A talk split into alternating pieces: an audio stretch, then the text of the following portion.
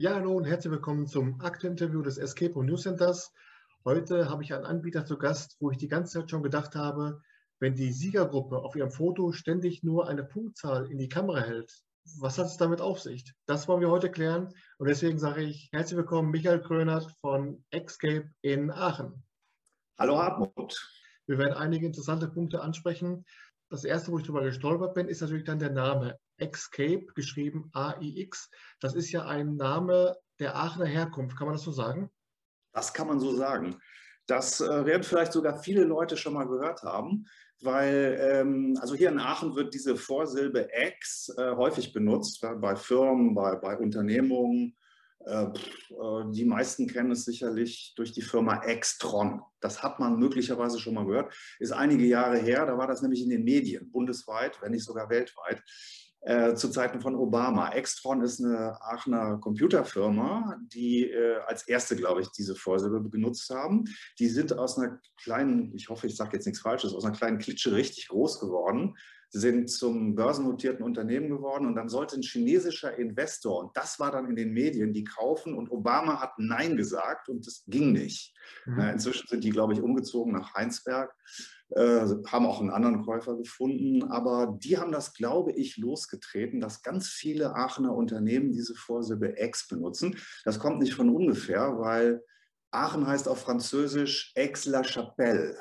La Chapelle kennt man noch, auch wenn man kein Französisch hat, das heißt die Kirche oder die Kapelle. Mhm. Aix ist äh, altfranzösisch, wird heute nicht mehr benutzt, aber hieß dann früher, ich hoffe, ich sage nichts Falsches, ähm, fließendes Wasser. Was besonders witzig ist, weil in Aachen gibt es keinen Fluss. Ne? Wir haben bestenfalls unterirdische Bachläufe und die ganze Stadt steht übrigens auch auf Morast deswegen. Also der gesamte Inner, die äh, gesamte Aachener Innenstadt ähm, sitzt auf Morast. Deswegen jedes Gebäude, was man hier sieht, sei es der Dom oder die, äh, das Rathaus, ähm, auch die stehen auf langen Eichenstämmen, damit die nicht versinken. Und das gilt hier für alle Häuser. Auch das Gebäude, in dem ich hier gerade sitze, wo Escape sitzt, äh, ist auch so eins, das in der Innenstadt steht. Ja, ähm, also Aix-la-Chapelle ist, ähm, ist der Name, der französische Name für Aachen und deswegen benutzen das halt viele Firmen. Und ich muss jetzt gestehen, auf der, bei der Namenssuche habe ich gedacht, ach Gott, das machen doch alle. Das kann man doch nicht mehr hören, weil jede zweite Firma, ne, also, äh, Exkursionen, äh, Ex, was haben wir noch? Ähm, exklusiv, äh, ne, die, die, überall, wo es sich äh, anbietet, manchmal auch ganz schrecklich, äh, wird das benutzt. Ähm, und ähm, ich bin zuerst auf den Namen Rätselhaft gekommen. Und zu dem Zeitpunkt, als ich den hatte, hatte den auch tatsächlich noch niemand. Inzwischen, wir wissen das beide, gibt es einen Escape Room in Freiburg, der heißt so, mhm. Rätselhaft. Lustigerweise haben die bei mir mal gespielt, die Leute von, von Rätselhaft. Und dann habe ich denen das auch erzählt und gesagt, hier, ihr habt meinen Namen geklaut. Das wussten die aber gar nicht, weil ich habe den Namen tatsächlich benutzt und zwar für eine Woche, ähm, weil wir ein kleines Theater hier in Aachen haben. Das stand für vier Wochen, also so ein, so ein freies Theater, ähm, ein Kellertheater. Das stand für, ich glaube, vier Wochen leer. Da war weder Probenbetrieb noch irgendwelche Aufführungen. Und meine Frau, die ähm, das Ganze, die Vorsitzende dieses Theatervereins oder äh, dieser Initiative ist, sagte dann, du wolltest doch immer schon mal ein Escape Room machen, das steht jetzt vier Wochen frei, kannst du ja mal ausprobieren. Ich dachte, äh, du spinnst doch, das kann man in vier Wochen nicht aus dem Boden stampfen, aber ich versuch's. Ich habe dann äh, zwei, drei Wochen lang geplant und eine Woche gebaut. Ähm, und äh, habe tatsächlich aus dem Theaterraum ähm, und einem Nebenraum ziemlich guten Escape Room zusammengekriegt. War auch nicht so blöd. Also es sind auch extra Sachen gebaut worden dafür, die jetzt nicht einfach über äh, Vorhängeschloss mit irgendeiner Kiste oder sowas sind, sondern ähm, da war zum Beispiel ein Schaltpult dabei und sowas. Und es hatte ein Theaterthema, es war auch ein Krimi-Fall. Einfach mal so als Versuchsballon, ob sowas hier funktionieren könnte. Und ähm, das Ganze lief dann unter Rätselhaft. Werbung habe ich, glaube ich, drei oder zwei Wochen vorher erst geschafft zu machen, weil ich mir auch nicht sicher war, ob das überhaupt klappen würde. Aber es haben dann in der einen Woche, ich glaube, 13 Buchungen oder so hatte ich und ich fand das, das war ein Erfolg. Also für mich war das äh, erfolgreich, hat auch großen Spaß gemacht, auch den Spielern übrigens, war nicht ohne gewisse Hürden, weil was man nicht machen kann in so wenigen Wochen ist, tatsächlich äh, einen Raum so absperren, dass die Spieler jetzt nicht plötzlich irgendwas erreichen können, was sie nicht erreichen dürfen. Da muss dann Absperrband her und es gab Spieler, die haben das ignoriert. Ähm, kleines Döneke aus, äh, aus, aus dieser Zeit. Ähm, eine Gruppe hatte tatsächlich plötzlich einen Schraubenzieher in der Hand, der nicht Teil des Spiels war. Die sind unter die Tribüne, unter die Zuschauertribüne ist einer geklettert der kam dann da wieder raus, komplett mit Spinnweben und Staub voll und hielt stolz einen Schraubenzieher in der Hand. Und der ist an jede Schraube dran gegangen, die er nur finden konnte. Und von außen haben wir den beschworen über so ein, so ein Funkgerät, war der Kontakt. Das gehört nicht dazu, hör auf damit. Wir haben vorher natürlich alles abgesucht, aber diesen Schraubenzieher haben wir übersehen äh, unter der Tribüne und der hat den gefunden. Jetzt hattest du vermutet in deiner Recherche, die ansonsten ziemlich perfekt war, wir wären die Ersten gewesen hier bei Escape. Das stimmt nicht. Zeitgleich zu Rätselhaft, zu dieser kurzfristigen Geschichte, hat tatsächlich ein Anbieter hier begonnen in Aachen. Das war Raus. Ähm, die hatten damals nur einen einzelnen Raum und das war schon relativ erfolgreich, das Ganze. Ähm, aber dazu kommen wir später sicherlich auch nochmal. Also ich war definitiv nicht der Erste ich hatte ähm, einen, einen ganz normalen Beruf, bin ja jetzt auch nicht mehr der Jüngste, wie man sieht. Ähm, hab aber dann gedacht, ähm, nee, so richtig füllt mich das nicht aus oder ich möchte noch mal was anderes machen. Ähm, vom Beruf bin ich übrigens ähm, Grafiker, Grafikdesigner von der Ausbildung her und habe ähm, fast 17 Jahre oder sogar 17 Jahre lang bei einer einzelnen Firma dann die Inhouse-Agentur sozusagen geleitet und ähm, auch die Dokumentation erstellt dort. War eine relativ kleine Firma, also da war ich meine eigene Abteilung sozusagen. Ähm, war auch ganz okay, aber dann wird so eine Firma unter Umständen verkauft, ne? ist bei uns passiert an ein großes Unternehmen und auf einmal hat man diese Managementabteilung ähm, vor sich, dieses Management-Sprech. Ne, es gibt keine Probleme, es gibt nur Herausforderungen, diesen ganzen Quatsch, den wir so kennen. Und ja, das, ich hätte es machen können. Ich, ich, das mit dem Theater habe ich ja gerade erwähnt. Ähm, ich habe auch geschauspielert oder immer wieder mal als Schauspieler aufgetreten, vor allen Dingen in Krimi-Dinners in den letzten Jahren. Ähm, aber ähm, ich hätte also da mich da durchmogeln können durch diese ganze Geschichte und keiner hätte es gemerkt und ich hätte gut Geld verdient und so weiter. Aber ich dachte, nee, das lässt du jetzt, das ist so die letzte Chance. Und kurz zuvor, bevor wir das mit diesem Rätselhaft gemacht haben, hatten meine Frau und ich die ersten Escape Rooms gespielt in Köln und wir waren sofort gehuckt. Wir wollten das sofort auch machen ähm, oder immer wieder spielen und haben auch gedacht, äh, äh, ähm, wieso ist da vorher keiner auf die Idee gekommen? Weil seit den 80er Jahren gibt es Videospiele, die in die Richtung gehen. Keiner ist auf die Idee gekommen, das mal real umzusetzen. Erstaunlich, dass das erst so spät gewesen ist. Und das war dann die Idee, ich mache das jetzt. Ich kündige meinen Job und parallel versuche ich ähm, Räumlichkeiten zu finden und äh, ich suche auch einen Namen für das Ding und ja, ich nehme, nenne das natürlich auch rätselhaft. Und dann dachte ich, nee, ähm, rätselhaft ist arg deutsch. Und hier in Aachen, im Dreiländereck, haben wir sehr viele Belgier und vor allen Dingen Holländer, die eher kein Deutsch sprechen, sondern ähm, Französisch oder eben Englisch als Lingua Franca hier. Und natürlich auch Touristen, die hierher kommen. Und dann ist so ein typisch deutscher Name auch noch mit dem Pünktchen auf dem einen Buchstaben vielleicht keine gute Idee. Nimm was Internationales. Wie wäre es eben doch mit dieser Vorsilbe X? Dann habe ich tatsächlich auch später erfahren, als dann so die ersten Spieler kamen, dass einige durch den Namen ähm, gedacht haben, das muss ein äh, ortsansässiges Unternehmen sein, das kann kein Franchise sein. Die Räume sind bestimmt extra für Aachen oder äh, von demjenigen gebaut worden. Ich kriege hier was Originales das habe ich so ein bisschen gedacht, dass das funktionieren könnte, aber tatsächlich funktioniert das bei vielen Spielern. Ich habe allerdings auch Schelte bekommen. Also es hat auch Leute gegeben, die gesagt haben, das ist das allerletzte, einfallsloser geht es ja gar nicht mit dieser Vorsilbe X. Aber gut, es ist, wie es ist. Ja, den habe ich dann äh, gegründet sozusagen, Räumlichkeiten gesucht und jetzt wollte ich mal so ein bisschen erzählen, was einem da so passieren kann.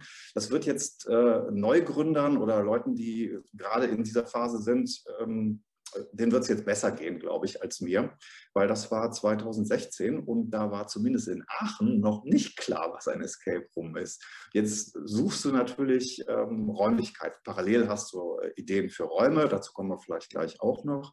Aber vor allen Dingen brauchst du ja einen Raum, äh, in dem du das tatsächlich anbietest. Das Ganze muss ein Gewerberaum sein, sollte gut erreichbar sein, sollte gute Lage haben. Ne? A-Lage ist nicht nötig, aber ähm, er sollte gut erreichbar sein. Ja, und ich habe so einiges gefunden. Aber was dann passiert ist, das war unglaublich. Du hast Räumlichkeiten, denkst, oh, das ist es, das könnte es sein. Du hast natürlich auch einen Businessplan, das passt finanziell absolut. Und ähm, dann der Typ, der, der die Räumlichkeiten zeigt, ist oft nicht der Vermieter gewesen, sondern irgendein Hausmeister oder Makler. Dem erklärst du dann, was ein Escape Room ist. Der versteht das auch, findet das interessant und, und sagt dann, ja, ja, okay, machen wir, machen wir. Und dann kriegst du die Absage vom Vermieter. Der will das nicht. Ich habe einmal mit einem Vermieter auch telefoniert, dem das erklärt und dann hieß es, was? Dark Room, nee, so was machen wir nicht. Aufgelegt. Ja. Mhm. Ja, also das war, dann habe ich, äh, als ich schon fast aufgegeben habe, habe ich einen richtig tollen Raum gefunden hier. Äh, ein längerer Bürotrakt war das mit mehreren Zimmern, die für ein Escape Room super geeignet gewesen wären. Also man hätte mehrere Räume einbauen können. Man hätte kaum äh, Trockenbau machen müssen, weil äh, das war fast, fast wie gemacht für, für das Business. Lage war gut, war in einem hohen Stockwerk, aber mit Fahrstuhl. Ähm, war eigentlich prima und preislich hat das auch gestimmt. Und dann rief mich der Vermieter an und meinte, nee, ich möchte das doch nicht machen, weil da so komische Leute kommen. Und äh, im Gespräch merkte ich dann, der glaubt, dass da Junkies und äh, Dealer und sonst irgendwas zusammenkommt, weil es ist halt Spiel und das ist für die Vermieter damals gewesen, Spielhölle mit dem ganzen, ne, also Geldspielgeräte und so weiter, mit dem ganzen Zeug, was da dran hängt. Und da konntest du dir den Mund fusselig reden, die haben es nicht verstanden.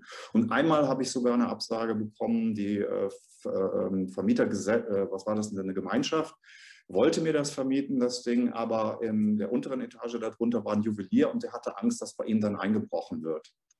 Ernst, im Ernst. Mhm. Das ist, wenn wir aus heutiger Sicht denken, was, aber ja, ne, wenn man mal so kurz drüber nachdenkt, das war für die komplett anrüchig. Äh, aus deiner Sicht war es dann eher so, dass du vor dem Suchen der Location, hattest du da schon die Idee, welchen Raum du machen wolltest? Oder hast du gesagt, ich gucke erstmal, welche Location ich kriege und gucke dann, welchen Raum ich einbauen kann? Nein, also ich hatte ganz klar schon äh, ein Konzept, weil zum Businessplan gehört natürlich auch, dass du sagst, ich brauche jetzt Räumlichkeiten, die passen müssen, aber wozu müssen die passen? Ich muss ja wissen, was ich machen will. Mir war klar, ich brauche mindestens zwei Räume. Einer wird nicht tragfähig sein. Also das muss die Möglichkeit mhm. haben, zwei Räume unterbringen zu können. Und ähm, einen habe ich auch schon komplett ähm, im Detail mal in einem Urlaub, da waren wir, glaube ich, in Spanien waren wir, ja. Ähm, da habe ich mir ganz viele Post-it-Zettel mitgenommen und die oft immer, wenn man abends im Hotelzimmer war, auf den Boden geklebt und so überlegt, das ist der Ablauf und so kann man das machen. Und das auch so gestaltet, dass das, ähm, was die ähm, äh, Räumlichkeiten angeht, immer noch flexibel ist, weil mir war schon klar, ich werde jetzt nicht den optimalen Grundriss bekommen für sowas, sondern ich muss da ein bisschen flexibel bleiben bei dem Ganzen. Und dann äh, war auch klar in meinem Fall, äh, es wird ein Brettspielthema haben, dieser erste Raum, weil das äh, ein Hobby ist von mir, äh, Brettspiele, äh, was dann irgendwann auch ausgeufert ist, was das Sammeln von Brettspielen anging. Ähm, inzwischen sind es also ich habe mal 300 gehabt, so als jugendlicher Student. Da haben manche Leute schon gedacht, der hat sie doch nicht mehr alle so viele Spiele. Das ist doch komplett krank. Es war, sind inzwischen, glaube ich, 1500 oder so, die sich angesammelt haben. Ja, ähm, und ähm, ein Drittel davon ist in diesen Raum gewandert. Ein bisschen Deko, zum großen Teil hat es auch eine Bedeutung. Ähm, und ähm, das war natürlich so ein kleiner Nebeneffekt, weil dann der Partner bzw. die Partnerin äh, wieder etwas milder gestimmt ist, weil nicht mehr so viel Raum in der Wohnung für die Spiele ähm, gebraucht wird, da die ja ausgelagert sind in den Escape Room. Ne? Und äh, die rotiere ich da auch immer so ein bisschen durch. Also da sind in dem Escape Room äh, tatsächlich auch ein paar ganz aktuelle, richtig äh, tolle Spiele drin. Äh, aber auch sehr altes Zeug aus Beginn 70er oder 50er Jahre, was man sich so ansammelt. ähm, vieles, was jeder kennt, aber eben auch ähm, Sachen, die Vielspieler oder besondere Freaks sofort wiedererkennen. Wobei ich sagen muss, in den meisten Fällen spielt das während des Spiels im Raum eine untergeordnete Rolle. Die achten nicht so sehr auf die Spiele selbst, weil sie ja Rätsel lösen müssen, weil der Stress da ist. Was ist das nächste, was wir tun müssen? Die äh, Kommunikation untereinander ist schwierig. Aber es gibt auch durchaus schon mal Leute, die ziehen was aus dem Regal und gucken da rein, weil sie sagen, das habe ich, das habe ich schon gehört, das habe ich noch nie gesehen, das will ich mir angucken. Aber ähm, ja, zurück zum, zum Escape Room. Ne? Ähm, ähm, dann hatte ich einen Raum und einen Vermieter, der auch äh, Ja und Arm gesagt hat. Die haben das auch verstanden.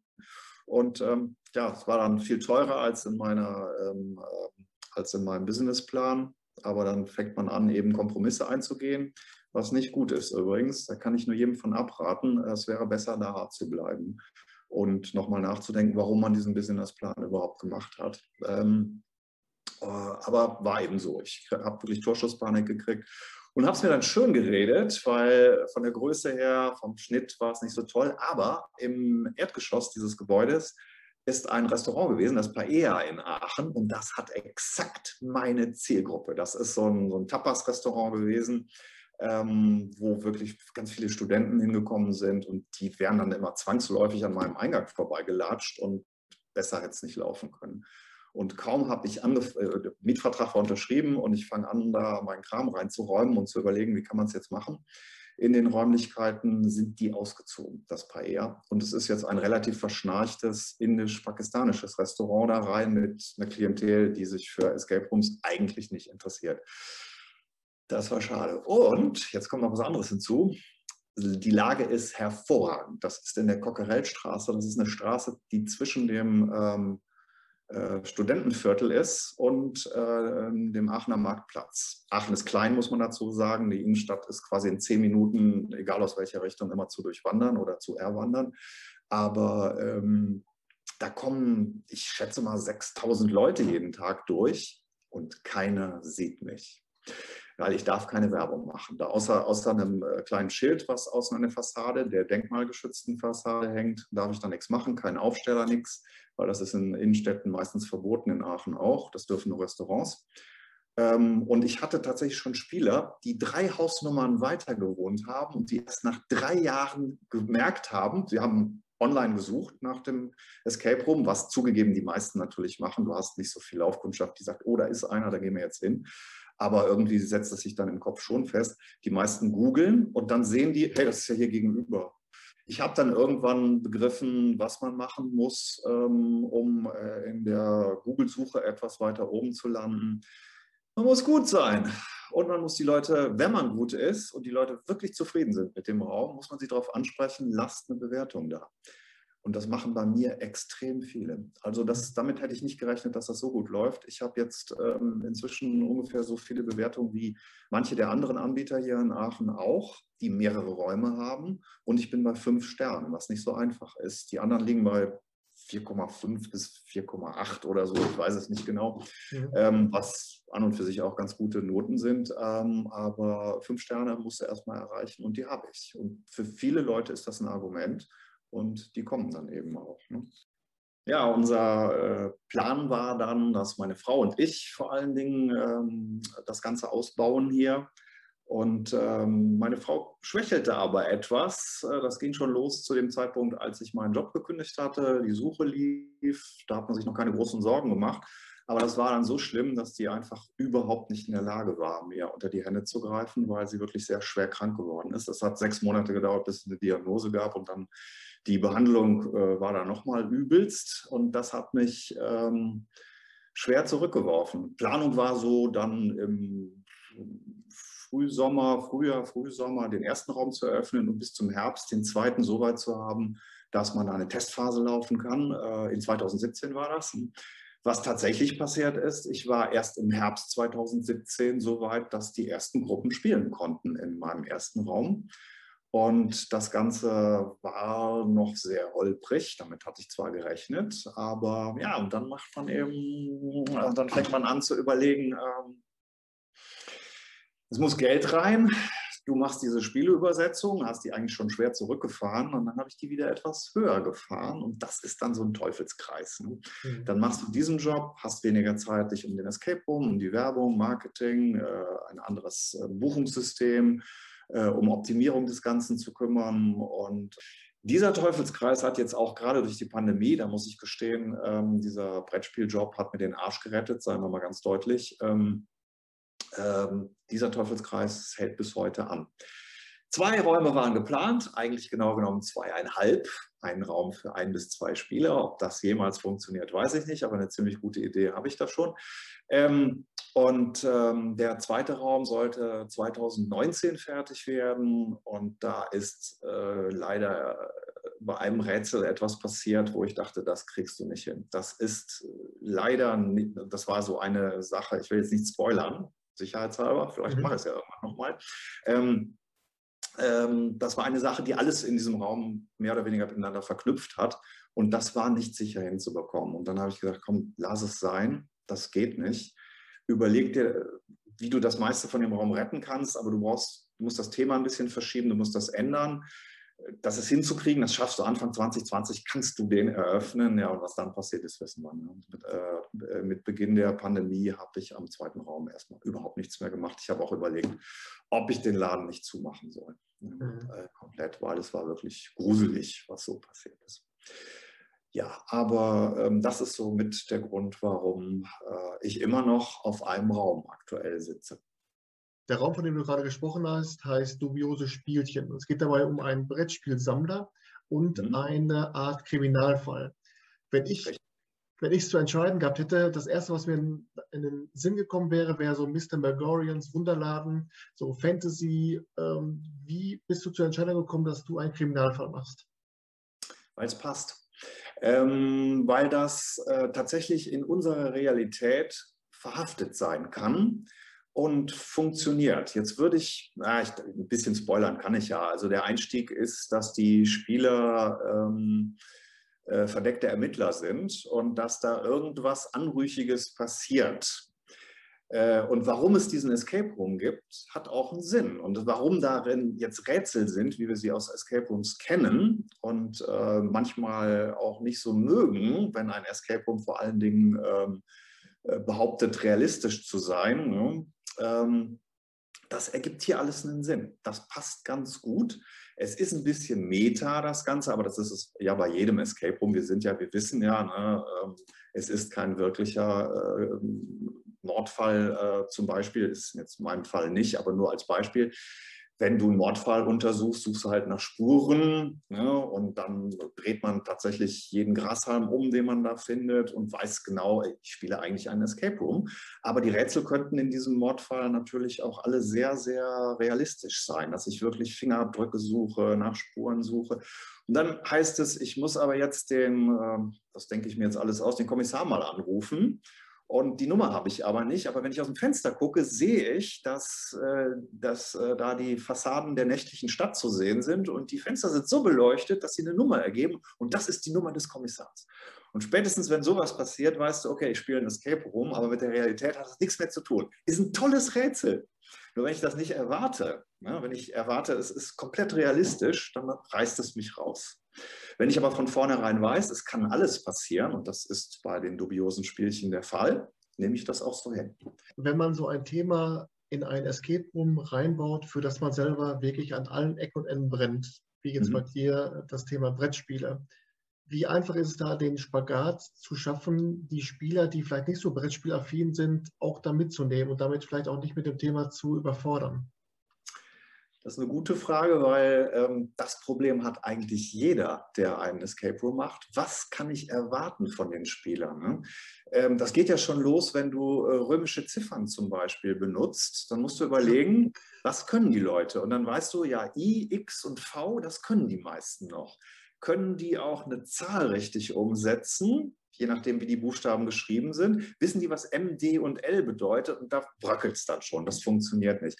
Wenn du also sowas dann umsetzen willst im Raum, musst du wiederum irgendeinen Hinweis geben, dass die da ablesen können, wie das funktioniert. Ich finde sowas immer sehr unangenehm. Je mehr du erklären musst, ähm, desto blöder wird es. Eigentlich möchte ich schon, dass die Spieler so, so äh, einiges aus sich heraus können und ähm, deswegen habe ich im Vorfeld äh, ganz klar überlegt, Brettspielthema ja, aber das darf nichts für Freaks sein. Ich möchte, dass ein wirklich guter Brettspieler, gut im, Sinn, im Sinne von, der kennt sich in der Branche aus, der hat alles Mögliche schon gesehen, ähm, dass der so kleine Vorteile hat, aber nicht zu, zu maximal. Und ich sehe es auch nur ganz selten, dass sie die ausspielen. Manchmal hätten sie diese Vorteile. Jetzt muss ich ein bisschen rumeiern, um nicht zu spoilern. Manche wissen genau, was Sache ist, es fällt ihnen aber in dem Moment nicht ein. Sie sind genau wie jeder andere Spieler. Nein, du musst tatsächlich gucken, dass du ähm, den Anspruch so machst, dass auch jemand, der zum Beispiel mit Brettspielen in meinem Fall überhaupt nichts am Hut hat, der sogar sagt, da habe ich keinen Bock drauf, das mache ich nicht, aber Escape Room spiele ich gerne, dass der trotzdem Spaß hat. Und ähm, dann äh, nimmst du dir natürlich Sachen, ähm, Spiele oder Ideen aus der Brettspielbranche im weitesten Sinne oder aus dieser Brettspielwelt, Kartenspielwelt, Gesellschaftsspiel, Familienspielwelt, die eigentlich jeder schon mal gesehen hat und kennt. Ich achte allerdings dabei drauf, und das habe ich in den letzten Jahren immer wieder gemacht, dass ich, wenn ich äh, den Raum leite und sehe, dass äh, eine Spielgruppe Schwierigkeiten hat bei irgendetwas, dann mache ich eine Strichliste. Und wenn mir das zu viele Striche werden, wenn es, sagen wir mal, mehr als 40 Prozent äh, einer Gru der Gruppen Schwierigkeiten bei einem bestimmten Rätsel haben, dann wird es geändert. Alles muss funktionieren, wobei ich eben gerade bei diesem Brettspielthema immer wieder erlebe, wie die Sozialisierung, was Spiele angeht, äh, unserer Bevölkerung nachlässt. Das hat einen ganz praktischen Grund. Äh, ich, ich eiere jetzt hier rum, aber ich mache mal ein Beispiel. Ähm, ich höre in dem Raum dann immer wieder mal so den Ruf, äh, gib mir mal Raute K. Gib mir Raute K. Die meinen Karo ja. König. Mhm. Ja? Ähm, aber das können die nicht mehr lesen. Das Spielkartenfarbe, das Wort dürftest du nicht erwähnen, weil da denkt jeder sofort an Rot und Schwarz. Aber Spielkartenfarbe ist natürlich äh, Pik, äh, ähm, äh, Karo, Kreuz und Herz. Ne? Das wissen viele nicht. Das sind so Sachen, da musst du dir klar machen, das können die Leute häufig nicht mehr. Ich bin zum Teil eben auch überrascht, äh, wie wenig sie da noch wissen. Aber woran das liegt, ist uns beiden klar. Es gibt so viele neue, tolle Spiele zu unserer Zeit. Ich bin ein bisschen älter als du sogar. Ähm, zu unserer Zeit, da hatten wir Mensch ärgere dich nicht und äh, einen Satz Spielkarten, ne? Poker oder, oder äh, Rommelkarten. Und damit wurde gespielt. Und die kannten wir in- und auswendig. Das brauchen heutige Spieler nicht mehr. Ne? Es gibt so tolle Sachen, die spielen Wizard, wenn sie ein Stichspiel wollen. Das ist besser als Skat, behaupte ich mal. Und da brauchen die mit äh, Skatkarten niemals, im, äh, niemals konfrontiert werden. Und ja, sowas muss man dann im, im Hinterkopf behalten als Betreiber. Äh, was kann ich erwarten von den Leuten und was nicht? Und wo muss ich mich auch mal zurücknehmen? Es gibt zwei, drei Rätsel, die hätte ich so gerne gemacht, aber mir war vollkommen klar, das kannst du knicken, das kann keiner oder es gibt nur ganz wenige, die das begreifen. Ich habe auch äh, noch eine kleine Überraschung eingebaut, wo ich dachte, das gibt mehr A's und O's, aber es kommt so gut wie nie vor. Ähm, äh, ist nicht wichtig für das Spiel, aber ich dachte, dass, ähm, dass das ähm, eine, eine, größere Resonanz hervor, ähm, hervorruft bei den Spielern. Aber ich muss auch sagen, es kommen herzlich wenig Brettspieler, die dann offenbaren, ich dachte, es wären viel mehr, die dann offenbaren, wir sind Vielspieler und wir wollten diesen Raum unbedingt spielen. Ich hatte mal zwei Jungs, die sind aus, extra aus Berlin gekommen, um den Raum zu spielen. Sowas gibt es auch. Mhm. Aber ähm, es ist weniger, als ich erwartet habe, tatsächlich. Jetzt kommen wir mal zu der Besonderheit, die ich gerade schon in der Einleitung gesagt habe. Eure Gruppen, die für eure sozialen Netzwerke fotografiert werden, haben immer äh, die Tafel mit einer Punktezahl mhm. vor, vor der Bis Brust. Auf, ja, bis auf die, die äh, so unterirdische Punktzahlen haben, dass sie sagen, wir zeigen die nicht. Aber das ist natürlich auch ein Statement, ne, wenn sie die Tafel nicht zeigen. Ja. ja. du kannst Punkte machen in diesem Raum. Du, ähm, es ist nicht nur, ich sagte ja gerade, es gibt ähm, durchaus auch noch Rätsel, die man so nebenbei lösen kann und nicht muss. Ähm, aber man kann Punkte machen und vor allen Dingen sammeln. Ähm, das ist jetzt ein kleiner Spoiler, aber das erfährt man, wenn man den Raum betritt und dann noch ein paar Erklärungen bekommt, die unbedingt sein müssen, weil der Raum zwei Besonderheiten hat, die man ohne Erklärung äh, nicht durchlaufen lassen könnte. Das, das gäbe eine Katastrophe. Also muss ich äh, zu Beginn oder muss man zu Beginn immer ein bisschen mehr erklären.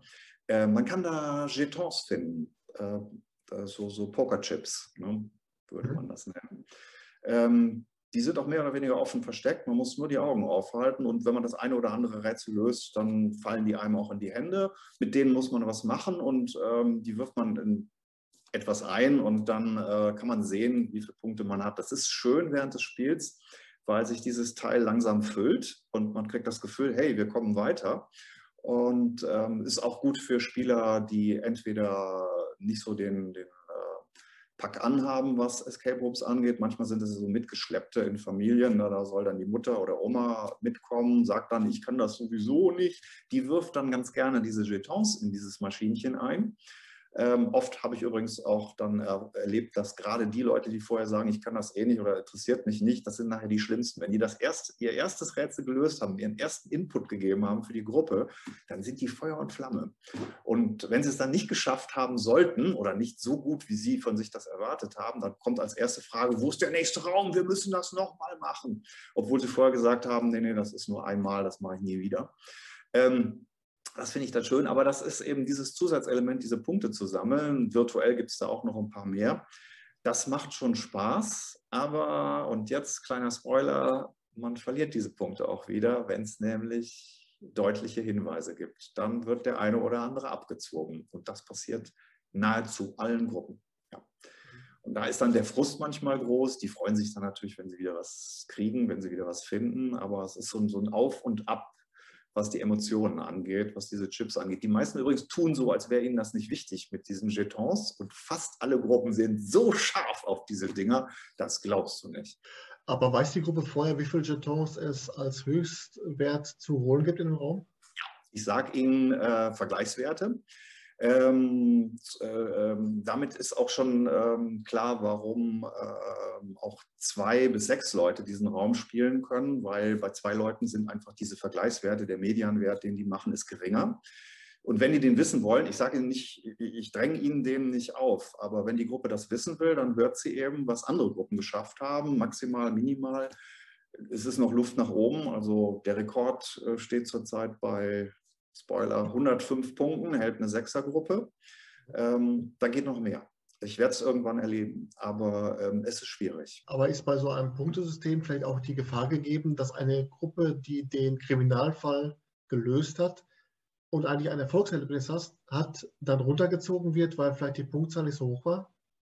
Fast immer korrespondiert die Punktzahl exakt mit dem, wie die Gruppe gespielt hat. Und wer den Kriminalfall wirklich löst, hat garantiert eine sehr hohe Punktzahl. Mhm. Ähm, wer rauskommt aus dem Raum, und das ist, ich habe tatsächlich ein paar Statistiken nicht, äh, ähm, habe ich jetzt in, in, der Vorbereitung, habe ich nochmal nachgeguckt und festgestellt, oh, das weißt du gar nicht.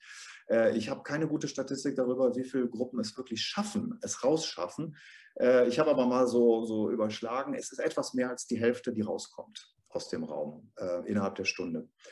Ähm, und da sind die Punktzahlen meistens, korrespondieren meistens damit, aber es gibt auch Gruppen, die mit einer ähm, sehr geringen Punktzahl rauskommen, weiß ich nicht, 25 Punkte oder so, ähm, sind die rausgekommen. Und es gibt Gruppen, die schaffen es nicht. Die scheitern am letzten Rätsel und haben trotzdem dick über 50 Punkte. Da freuen die sich auch. Und das ist auch immer ein Ausdruck der Güte, äh, der Spielgüte dieser Gruppe, wenn man es so nennen äh, so nennen will. Also es korrespondiert schon ganz gut. Ganz fair sind so Punktesysteme nie, das wissen wir alle aus der Schule. Ne? Der Lehrer legt fest, die Aufgabe bringt fünf Punkte und die nur einen. So ähnlich ist das hier auch. Ich habe das auch zweimal angepasst zwischendurch. Äh, wer, wer, ganz alte Fotos anschaut, sieht viel geringere Punktzahlen. Die Leute waren nicht schlecht, das war nur ein anderes Punktesystem. Also die haben entweder, die müssen sich 20 oder, oder 10 später Punkte drauf addieren. Inzwischen hat das aber so ein Level erreicht, den ich ganz gut finde, der gut funktioniert. Ja. Mein erster Gedanke war seinerzeit, als ich dann die ersten Gruppenfotos vor allem gesehen habe, das wäre eine Anzahl von gelösten Rätseln. Also praktisch, dass ihr so eine, dass ihr eine Rätsel-Area habt, wo man sich wirklich dann von einem Rätsel zum nächsten fräst und dann immer schön Striche gemacht werden, wie viele Rätsel man geschafft hat. Und dachte, ja gut, das, das dann, interessiert mich dann doch nicht so sehr. Bis ich dann mal auf eurer Homepage war und dann sah dubiose Spielchen, sah die Story und dachte mir, nicht schlecht. Also die, die Gefahr besteht auch. Ne? Das, das ist ein, eine, ein richtig guter Einwand. Da muss ich mal drüber nachdenken. Also das darüber, äh, das, das, da habe ich tatsächlich äh, noch keinen Gedanken dran verschwendet, dass, passier, äh, dass das passieren kann. Anfangs muss ich aber auch sagen, auf den sozialen Medien habe ich natürlich textlich auch immer was geschrieben zur jeweiligen Gruppe. Das schaffe ich inzwischen nicht mehr so ganz und es würde sich auch ständig wiederholen.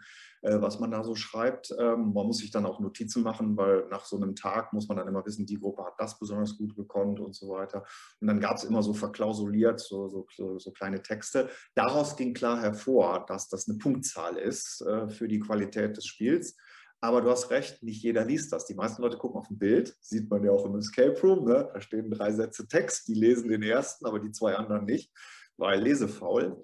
Die gucken das Bild an und du hast recht, man könnte auf die Idee kommen, so und so viele Rätsel kann man da drin lösen, was übrigens, was ich schrecklich fände, 105 Rätsel in einem Escape Room wäre schon ein bisschen viel. Wobei ich sagen muss, dieser hat viele Rätsel, aber Spoiler, einige sind sehr schnell und einfach zu lösen, wenn man nur miteinander redet.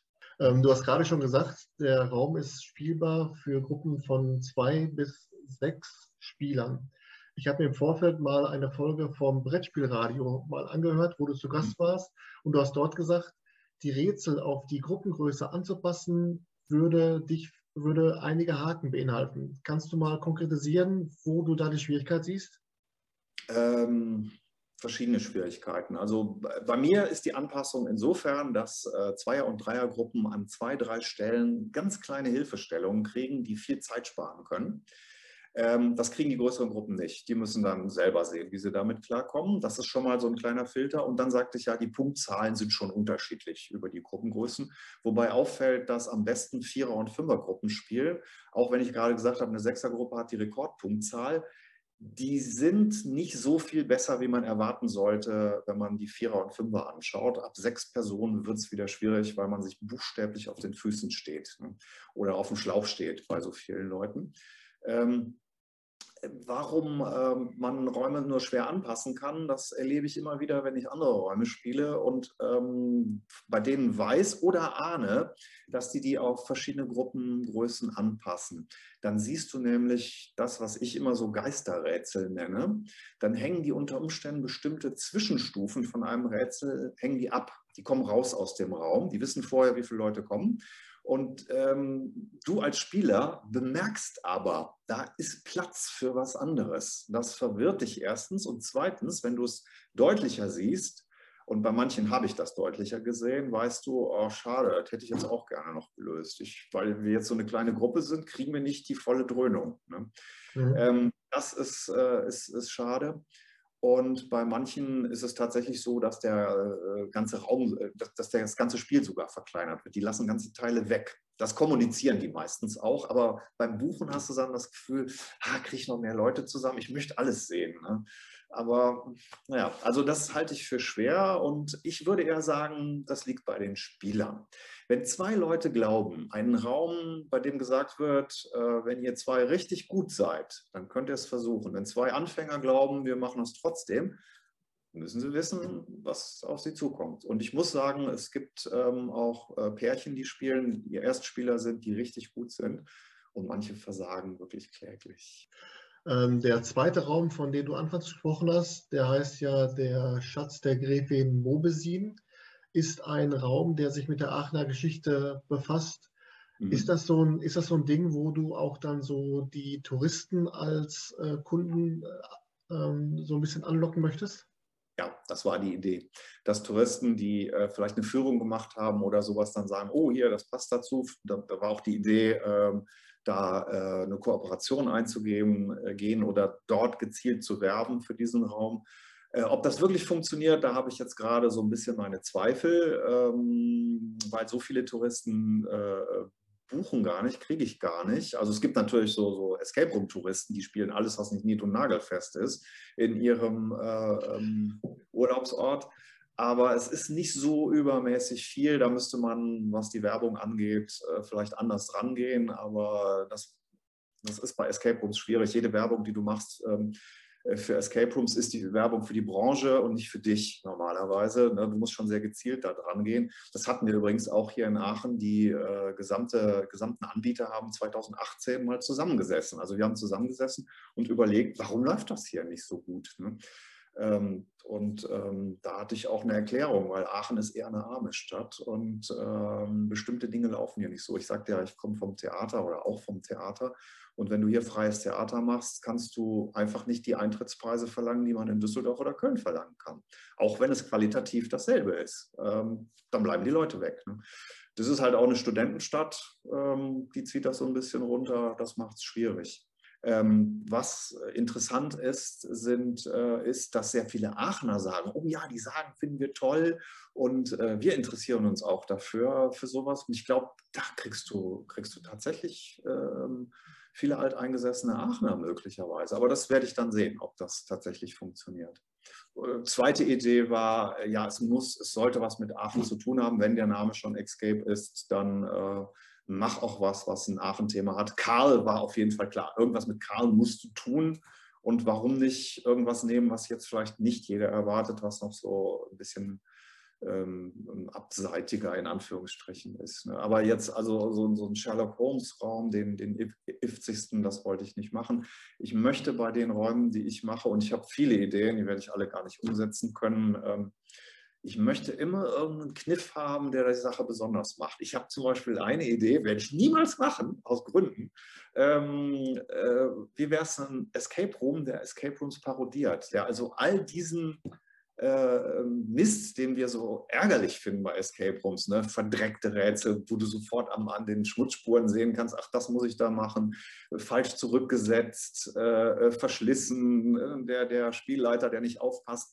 All das zum Thema eines Escape Rooms zu machen, das wäre so großartig. Und es würden auch, würde auch Spieler geben, die würden das toll finden, aber Neulinge, die kommen, die wären entsetzt oder würden überhaupt nicht verstehen, was da abgeht das, deswegen, das kannst du nicht machen. Du kannst es so ein bisschen einfließen lassen an der einen oder anderen Stelle, wenn du es geschickt machst.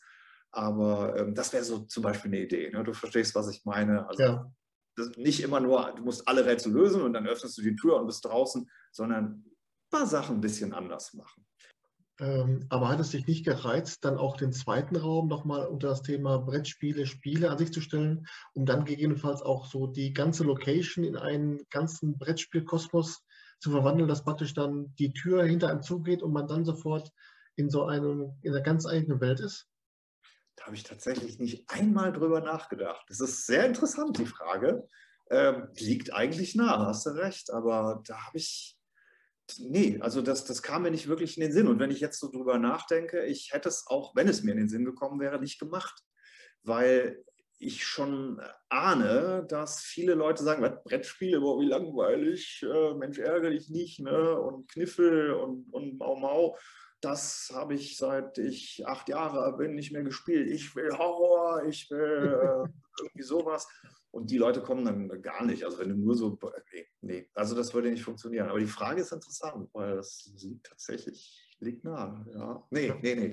Nee, so, so Brettspielverrückt bin ich ja nicht. Ich habe immer noch einen guten Blick auf, auf mich oder auf die Sache von außen. Den brauchst du ja auch. Ne? Wir sprachen ja schon darüber. Du darfst dich nicht zu verbeißen in deine Rätsel oder in, in, in das, wofür du brennst. Es muss auch für die Spieler sein. Ja. ja. Gibt es jetzt eigentlich schon einen konkreten Zeitplan, so Pi mal Daumen, wie du vorhast, äh, mit dem zweiten und weiter zu verfahren? Ja. Ähm, das ist immer, das ist schwierig. Also es wird auf jeden Fall noch, äh, würde ich sagen, vier Wochen, einen Monat dauern, bis ich mit der Testphase anfangen kann. Und diese Testphase, die ist immer das Problem. Das habe ich bei dem ersten Raum erlebt. Ähm, und das werden viele äh, Escape Room-Anbieter oder auch äh, Designer von Escape-Spielen äh, werden das, äh, also Brettspielen oder Adventskalendern, das gibt es ja alles, werden das bestätigen, äh, sobald du wirklich mal eine Testphase, so eine Blind-Testphase machst ähm, und nicht daneben stehst und hilfst und, und unter die Arme greifst, wirst du dein blaues Wunder erleben. Dinge, die du für völlig klar, für simpel hältst, ähm, die werden einfach nicht gelöst. Und selbst von richtig guten Spielern, ähm, weil du so einen gewissen Tunnelblick entwickelst. Ähm, ich hatte bei meiner ersten Testphase mit den dubiosen Spielchen genau dasselbe Ergebnis. Sechsergruppe reingeschickt, von der ich wusste, die sind gut draußen gesessen und mir die äh, Fingernägel gekaut, weil ich dachte, oh Gott, die sind in 20 Minuten fertig, das ist alles viel zu einfach. Was mache ich nur, was mache ich nur, wie mache ich das schwieriger? Ja, Pustekuchen, nach einer Stunde hatten die nicht mal die Hälfte geschafft. Mhm. Und wir haben insgesamt 1,45 oder so gespielt, bis die dann mit sehr viel Hilfe da rausgekommen sind. In der Nachbesprechung war es allerdings schön, weil die gesagt haben, oh ja, da hätten wir drauf kommen können, weil alle Hinweise waren da aber sie waren nicht deutlich genug. Mhm. Und ein paar Rätsel habe ich auch rausgeschmissen. Das war einfach zu viel. Ähm, aber ähm, deswegen äh, kann ich das nicht so genau sagen, weil wenn sich jetzt herausstellt in dieser Testphase, ich habe ein, äh, ein grundsätzliches Problem an einer Stelle, dann kann das in einer Stunde behoben sein. Das kann auch sein, dass das eine Woche dauert, das umzubauen oder so, zu, so zu drehen, dass es besser läuft. Weil, wie gesagt, ich möchte keinen Raum, der schwer ist, um der Schwierigkeit willen, wo man sagt, ja, schaffen nur 10 Prozent oder so. Du hast gerade gesagt, dass die Anzahl der Vielspieler eigentlich eher gesunken ist. Ist das tatsächlich eine Sache, die man mit der, mit der Pandemie begründen kann? Ist das einfach Zufall? Das oder? Es, ist mir halt aufgefallen, dass äh, das etwas nachgelassen hat. Vermutung könnte ich ja jetzt, aber das ist reine Vermutung in den Raum stellen. Die Vielspieler, die wirklich extremen Vielspieler, die äh, gucken natürlich verzweifelt nach Räumen in der Nähe. Und äh, von mir selber weiß ich, ich bin inzwischen bereit, 250 Kilometer zu fahren, um einen Raum zu spielen. Ähm, und das gibt es sicherlich häufiger. Und wenn die alles abgegrast haben bei sich in der Gegend, da kommt ein neuer Raum irgendwo, wird der sofort angesteuert. Dann hat man anfangs vielleicht relativ viele, aber dann ebbt das wieder ab. Ich habe keine Ahnung, wie viele ähm, Vielspieler es in Deutschland gibt. Das ist, ähm, ja, vielleicht sollte man sollte man, äh, ach nee, Scott Nicholson wird darüber, äh, glaube ich, nichts sagen. Ne? Sagt dir der was? Ist das ein Golfspieler? Das ist ein, nee, Scott Nicholson ist eigentlich ein Brettspieler. Der hat äh, äh Board Games with Scott hat er gemacht vor vielen Jahren. Er war so der erste YouTuber, der Brettspiele vorgestellt hat und das so ein bisschen so mit, mit Spielszenen und, und ein bisschen Humor gemacht hat. Das hat er dann aufgehört, weil er hat eine Professur übernommen für äh, Spielthemen äh, in, der, in der Wirtschaft oder Erwachsenenbildung oder sowas. Und der ist sozusagen der Escape Room Papst geworden. Der hat ähm, ähm, äh, so, so, so, eine Art, äh, so, so, eine Art Whitebook Whitebook nennt man das, glaube ich, wo hat er, hat er alles gesammelt, vor allen Dingen natürlich USA, aber auch weltweit geguckt, was für Räume eröffnen, wie viele, wie, viel, wie, wie, lange spielt man da, wie viele Spieler kommen da im Schnitt und so weiter, was für Rätsel sind da. Er selber macht, baut auch Escape Rooms äh, mit seinen Studenten oder für irgendwelche Museen oder sowas und forscht quasi äh, für die Escape Room Branche. Ähm, von dem hatte ich auch zum Beispiel für meinen Businessplan ein paar Ideen, weil er sagte, damals 4,5 Leute würden im, im, Schnitt spielen. Bei mir sind es tatsächlich zurzeit 4,16 Spieler. Das ist also ein bisschen weniger. Mhm. Das ist für die, für die finanzielle äh, Planung ist das natürlich wichtig zu wissen, womit kannst du äh, rechnen. 4,16 ist halt deutlich weniger als 4,5, ähm, aber es ist so. Ähm, und ich könnte mir vorstellen, dass äh, die Vielspieler jetzt erstmal wieder weg sind und es gar nicht so viele gibt. Vielleicht ist es aber auch nur ein Zufall, denn ich muss sagen, insgesamt ist sind die Buchungen noch übersichtlich bei mir, nennen wir es mal so. Ich habe Anfang 2020 so, so, so gemerkt, jetzt läuft jetzt beginnt es äh, zu laufen und da kam halt die Pandemie. Und ich kann jetzt nur, äh, was die aktuellen Zahlen angeht, das vergleichen mit den Jahren zuvor, das so ein bisschen hochrechnen. Und ich bin jetzt, und, und, und zwischendurch, äh, nach dem ersten Lockdown, waren es auch sehr gute Zahlen, die ich hatte. Angesichts von Corona waren die sehr gut und für einen Raum. Äh, jetzt gerade könnte es ruhig ein bisschen mehr werden. Mal gucken. Aber wir wissen ja alle, wir haben äh, den Krieg in der Ukraine, der drückt die Stimmung. Und wir haben eine Inflation und da leidet alles, was ähm, Spaß und äh, Luxus ist, leidet natürlich enorm. Und Spaß und Luxus sind Escape Rooms, muss man ganz offen sagen. Ne? Ja. Fürs tägliche Leben braucht man das leider nicht. Was aber auf jeden Fall in dem White Book von, äh, wie hieß er, Scott Nicholson? Scott Nicholson. Mh drin steht, ist folgendes. Ich habe mir mal so ein bisschen auch deinen äh, Buchungskalender angeschaut und die Taktung deiner, deiner Slots liegt bei 2 Stunden 15. Mhm. Ähm, ich habe mal gelesen, dass du dir auch ziemlich viel Zeit nimmst, nach dem Raum, nach dem Abenteuer mit der Gruppe nochmal einige Rätsel durchzugehen. Natürlich wird dann auch schon mal klar, der, der Raum schon ein bisschen dabei resettet. Natürlich. Aber, aber ist, das, ist das ein Luxus, wo du sagst, den gönne ich mir? Oder müsste man nicht einfach sagen, eigentlich müsste ich das äh, runtertakten wieder? Wenn das hier äh, zweieinhalb Räume sind und äh, das mit mehreren Mitarbeitern, offenes Geheimnis, zurzeit mache ich das alleine, mehr ist gar nicht nötig, ähm, äh, läuft, kann man das bestimmt ein bisschen runtertakten, aber nicht sehr weil äh, diese Nachbesprechung ist ausführlich. Die ist von A bis Z. Denn mich hat tatsächlich gestört bei den Räumen, die ich gespielt habe. Die ersten, die wir gespielt haben, haben wir durchaus geschafft. Ne? Mal mit dem einen oder anderen mehr oder weniger fetten Hinweis, den wir bekommen haben. Aber wir hatten dann, man, man redet dann darüber, ähm, über das Erlebte. Anfangs haben wir auch versucht, wirklich die Räume zu rekonstruieren, so, um zu wissen, was haben wir da eigentlich alles gemacht. Inzwischen flacht das bei mir ein bisschen ab. Da sind es nur noch die Highlights, die ich rekapituliere bei einem Escape Room. Aber dabei haben wir dann immer festgestellt, mit wir meine ich meine Frau oder die etwas größere Gruppe, mit der wir gespielt haben, haben wir immer wieder festgestellt, wir haben Rätsel geschafft, aber keiner von uns wusste warum. ähm, ja, weil äh, irgendwas gemacht und äh, aber wieso und äh, oder wir haben was gemacht, wir wussten nicht genau, war das jetzt richtig? Sind wir auf die richtige Weise auf die Lösung gekommen? War das eher ein Zufall? Und das ist gerade in einem Raum, ich erinnere nochmal daran, der Bonusrätsel hat, wo also Dinge auch nebenbei laufen können, ist das super wichtig aus meiner Sicht, den Spielern klarzumachen, so läuft die Sache hier komplett. Und noch mehr, die dürfen den Raum zu Ende spielen. Mhm. Denn auch das ist jetzt ein kleiner Spoiler, die meisten schaffen den Raum nicht komplett, selbst wenn sie rauskommen. Mhm. Und dann ähm, ist das natürlich toll, wenn die alles noch zu Ende spielen können und wenn sie in einer einigermaßen schlüssigen Form erklärt bekommen, was passiert. Denn es gibt auch manchmal so ungehaltene Spieler, die sagen, was, das muss dahin, weil sie kriegen eine Lösung, weil es geht nicht weiter, sie müssen irgendwas öffnen, irgendwas muss weitergehen, also kriegen sie irgendwann mal eine Lösung und dann regen sie sich auf, das kann doch gar nicht sein, das muss doch ganz anders sein, da bin ich aber mal gespannt. Und die kriegen sie. Und bis jetzt hat noch keiner gesagt, das ist aber aus, den, aus der Luft gegriffen oder so. Nein, alle denken dann immer, ah, verdammt, warum haben wir darauf nicht geguckt?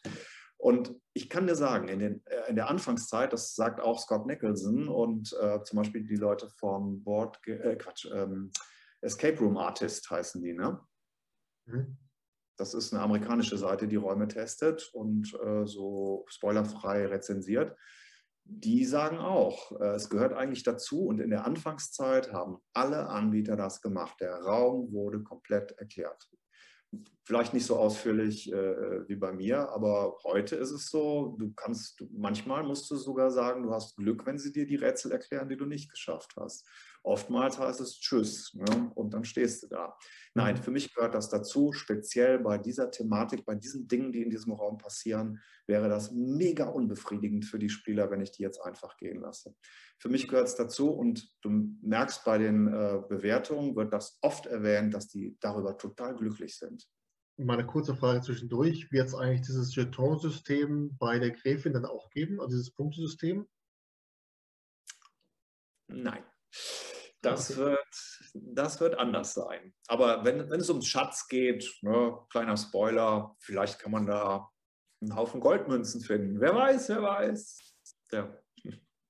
Ich denke bei Schatz immer noch meine Frau. Okay.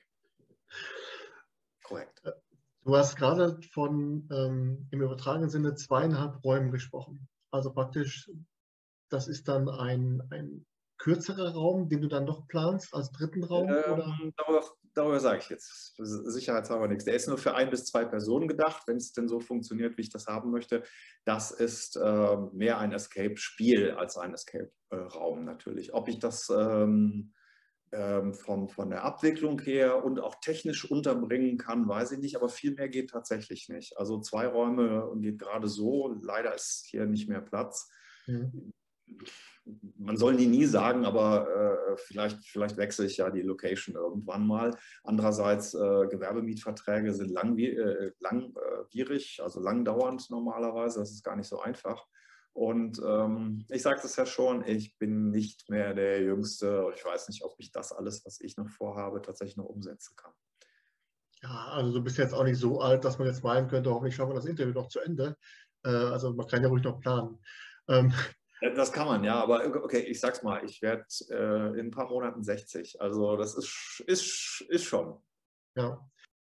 Du hast eben davon gesprochen, dass es 2018 mal eine Phase gab, wo ihr als Aachener Anbieter euch mal zusammengesetzt habt. Mhm. Ist daraus eine enge Zusammenarbeit entstanden, dass du sagen würdest, wenn ich mal bei einem Rätsel, wenn ich mal bei einem Rätsel nicht weiterkomme, ein Rätsel, wo alle Fäden zusammenlaufen, wenn ich da nicht weiterkomme, kann ich mal Kollegen XY fragen so. oder so eher ja, nicht. Ja, da ist man dann natürlich was, was die eigentlichen Räume angeht, da, da das Design, da halten die meisten aus meiner Erfahrung schon ein bisschen hinterm Berg.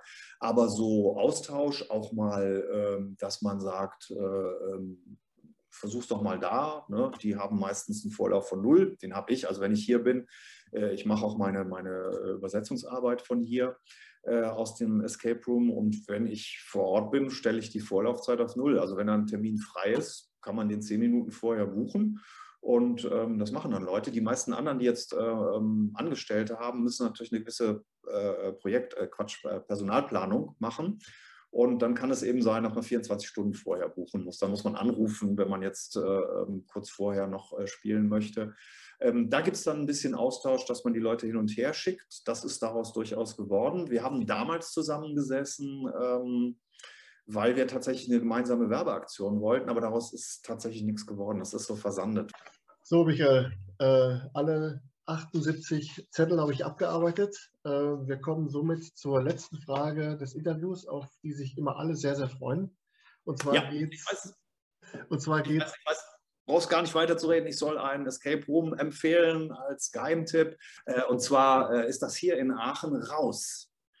Das, und zwar heißt der Raum, jetzt muss ich haarscharf überlegen, Aachen, die letzte Zuflucht hieß das, glaube ich. Ich hoffe, dass das stimmt. Ähm, das war der erste Raum, der in Aachen überhaupt eröffnet hat. Damals war der noch auf der Schanz, das ist ja äh, eine Straße oder eine Kreuzung in Aachen. War ganz winzig das Ganze und meine Frau und ich waren die allerersten zahlenden Spieler, die den gespielt haben. Ähm, es war nicht unser erster Escape Room, aber einer der ersten, die wir gespielt haben. Und ähm, äh, wir fanden ihn toll. Wir waren ein bisschen im Stress, weil wir hatten einen Krankenhausbesuch an diesem Tag und ähm, das kam alles etwas spontan, wenn ich mich recht entsinne. Und äh, wir haben den Raum nicht geschafft. Vor allen Dingen, weil an einer Stelle ein Rätsel nicht funktioniert hat. Also wir waren, im Grunde waren wir eine Testgruppe. Ähm, und trotzdem fanden wir den Raum toll. Weil, ich will jetzt nicht spoilern, ähm, dieser Raum, äh, ähm, also raus ist, sind, glaube ich, Studenten Studenten, damals waren es Studenten, die sowas gegründet haben, neben, neben ihrem Studium. Drei Mann haben sich da getroffen, haben gesagt, wir machen sowas. Das waren die allerersten in Aachen. War ein ziemlicher Erfolg, das Ding. Die haben sich inzwischen vergrößert. Die haben nicht nur diesen einen Raum, sondern jetzt, glaube ich, drei, die man da spielen kann. Sie sind, sind an einem anderen Ort. Kleiner, kleiner Spoiler, der kein Spoiler ist. Das ist so ein Raum gewesen, da kommst du rein und denkst, oh Gott, alles von Sperrmüll, wie schrecklich. Aber dann machst du dir klar, es ist die Zombie-Apokalypse in, äh, in Aachen.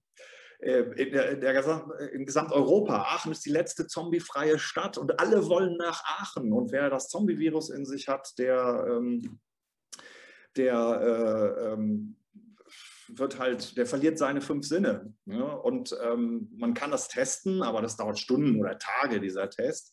Es ist einfacher, so ein paar Tests äh, zu improvisieren mit dem Sperrmüll, den man eben in der Katastrophe gefunden hat.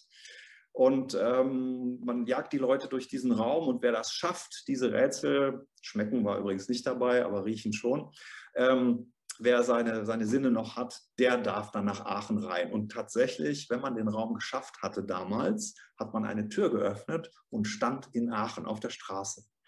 Ich mag mir jetzt nicht ausmalen, was da passiert ist, wenn gerade Winter war und es junge Hunde geschneit hat oder geregnet hat. Ähm, aber der Spielleiter hat einen dann draußen in Aachen empfangen und das war ein genialer Schluss für diesen Raum. Leider ist er jetzt umgezogen, der Raum, in einen Kellerraum und man öffnet am Schluss dann wirklich nur eine Tür. Man steht jetzt nicht in Aachen, aber das war grandios. Und diese Sperrmüll-Geschichte ist eben kein Sperrmüll. Wenn man den Raum dann spielt, stellt man fest, da steckt Technik drin, da stecken geile Ideen drin. Es hat Riesenspaß gemacht, das Ding zu spielen. Auf, auf, jeden Fall ein sehr guter Geheimtipp. Der, der, ist so geheim, dass ich den hier in den Interviews noch gar nicht hatte. Äh, klar, raus, raus sagt mir was, klar. Aber sag mal, die drei Räume, die die haben, sind aber alle in Aachen, weil du dachtest, die haben sich jetzt etwas ausgelagert, sind trotzdem alle Die sind ein bisschen umgezogen, die sind jetzt in der Oppenhof-Allee hier in Aachen, in einem alten Hotel. Da haben sie eine schöne große Eingangshalle, wo man sich auch aufhalten kann. Da steht ein Billardtisch und alles Mögliche. Und im Keller haben sie die Räume. Äh, und die Räume sind thematisch miteinander verknüpft, soweit ich weiß. Man muss die nicht in der richtigen Reihenfolge spielen, wie das so ist, aber die haben eben Zusammenhang. Ne? Also Zombie-Virus kann man sich vorstellen, wie ist das entstanden, was kann man dagegen tun. Ne? Das könnten Themen der anderen Räume sein, aber ich will da nichts spoilern. Ja, auch eine, eine schöne Idee. Wunderbar, freut mich sehr. Und ähm, damit haben wir es schon geschafft. Wunderbar. Das war das Interview, was sehr viel Freude gemacht hat. Ich habe vor, im Vorfeld schon gesagt, wenn, wenn zwei der Themen, die mich echt interessieren, also ich bin auch ein sehr großer Brettspiel-Fan und eben Escape Room ja sowieso, äh, das miteinander zu kombinieren, hat echt Bock gemacht, sich darauf vorzubereiten. Dafür vielen Dank und vielen Dank, dass du auch die Zeit genommen hast.